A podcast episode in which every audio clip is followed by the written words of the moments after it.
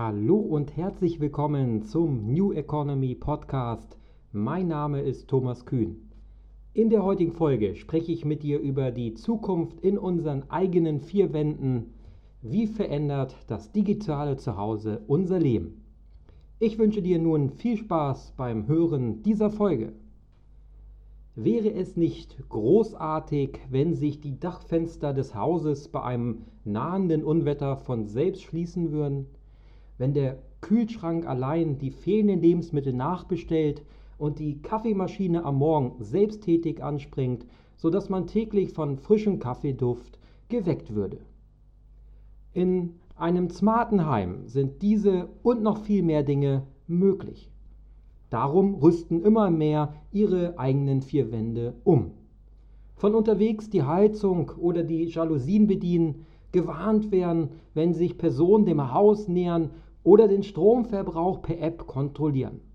Intelligente und vernetzte Geräte erleichtern das Leben und erhöhen die Sicherheit. Dafür ist es nötig, dass die Geräte miteinander verbunden werden und die gleiche Sprache sprechen. Diese Verbindung nennt sich Internet der Dinge oder Internet of Things. Im Zuge der Digitalisierung sind es jedoch auch die kleinen Dinge, die im Alltag einfach Freude machen, da sie ihn vor unnötigem Ballast befreien. So wird der heimische Drucker immer seltener gebraucht, weil Dokumente in digitaler Form abgespeichert werden und auch die Buchhaltung erfordert weniger Dokumente.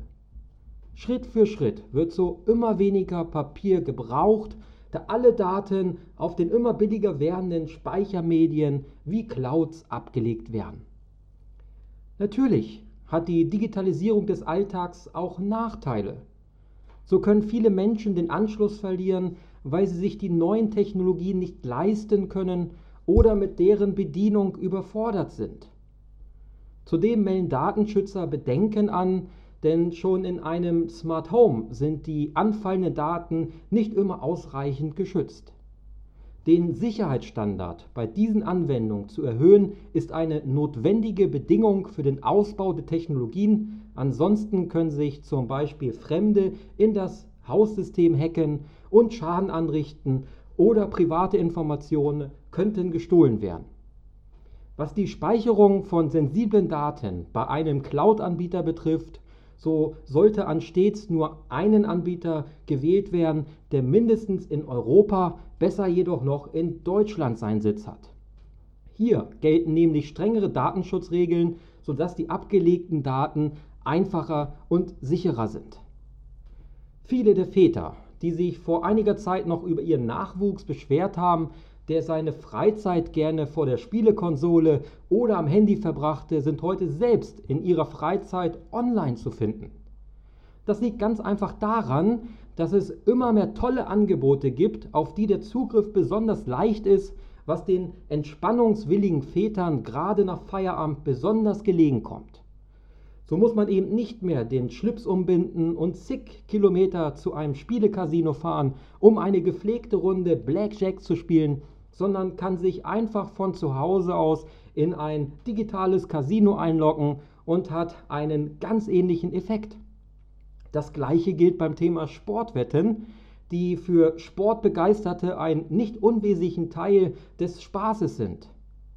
Online kann man nicht nur auf die klassischen Spiele wie Fußball setzen und mit Live-Wetten den Nervenkitzel noch erhöhen, kann man tatsächlich auch Sportereignisse in der ganzen Welt wetten und hat so noch mehr Spannung. Alexa, Siri und Co gehören zwar streng genommen zu einem Smart Home, bekommen jedoch eine gesonderte Aufmerksamkeit, da sie oft, oft auch bei vielen Menschen zu finden sind, die im Traum nicht daran denken, ihre Steckdosen und Glühbirnen miteinander zu vernetzen. Bei den sprachgesteuerten Assistenten ist die Hemmschwelle jedoch wesentlich niedriger. Zudem haben sich viele Menschen im Alltag schon an die nützlichen und praktischen Helfer gewöhnt. Seit die Sprachsteuerung immer präziser und besser funktionierte, erleben Siri und Co einen echten Aufschwung. Begonnen hat alles mit dem Sprachbefehlen am Handy. Heute findet sich in vielen Wohnzimmern eine Box namens Alexa, mit der zahlreiche Amazon-Anwendungen gesteuert werden können. Alexa ist gerade ein echter Hype, mit dem Apple Siri oder Windows Cortana ähm, nicht mithalten können. Datenschützer haben jedoch Bedenken, was die intelligenten Assistenten betrifft, die das äh, Leben erleichtern sollen. Denn alles, was in ihrer Nähe gesprochen wird, kann theoretisch in das Rechenzentrum ihrer Hersteller übertragen werden, auch wenn das Gerät nicht bewusst aktiviert wurde. So gab es im Jahre 2017 einen kleinen Skandal, als bekannt wurde, dass die CIA Bürger über deren Samsung Smart TV belauscht hatte. Es hatte sich dabei zwar nicht um einen großen Lauschangriff gehandelt, doch es wurde deutlich, wie einfach die Technik auch gegen ihre Besitzer eingesetzt werden kann.